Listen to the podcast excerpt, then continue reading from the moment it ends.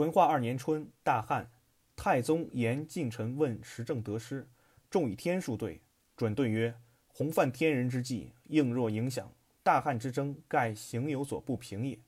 太宗怒，起入禁中，请之。赵准问所以不平状，准曰：愿召二府至，臣即言之。有诏召二府入，准乃言曰：请者祖籍王怀皆无法受囚，及赃少，乃伏诛。怀以参政免之地，道主守财至千万，纸账仍复其官，非不平而和。太宗以问免，免顿首谢。于是窃则免，而知准为可用矣。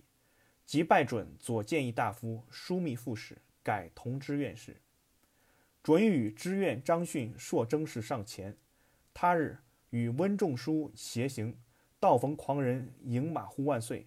判左金吾王斌与训雅相善，训首上其事，准引仲书为证。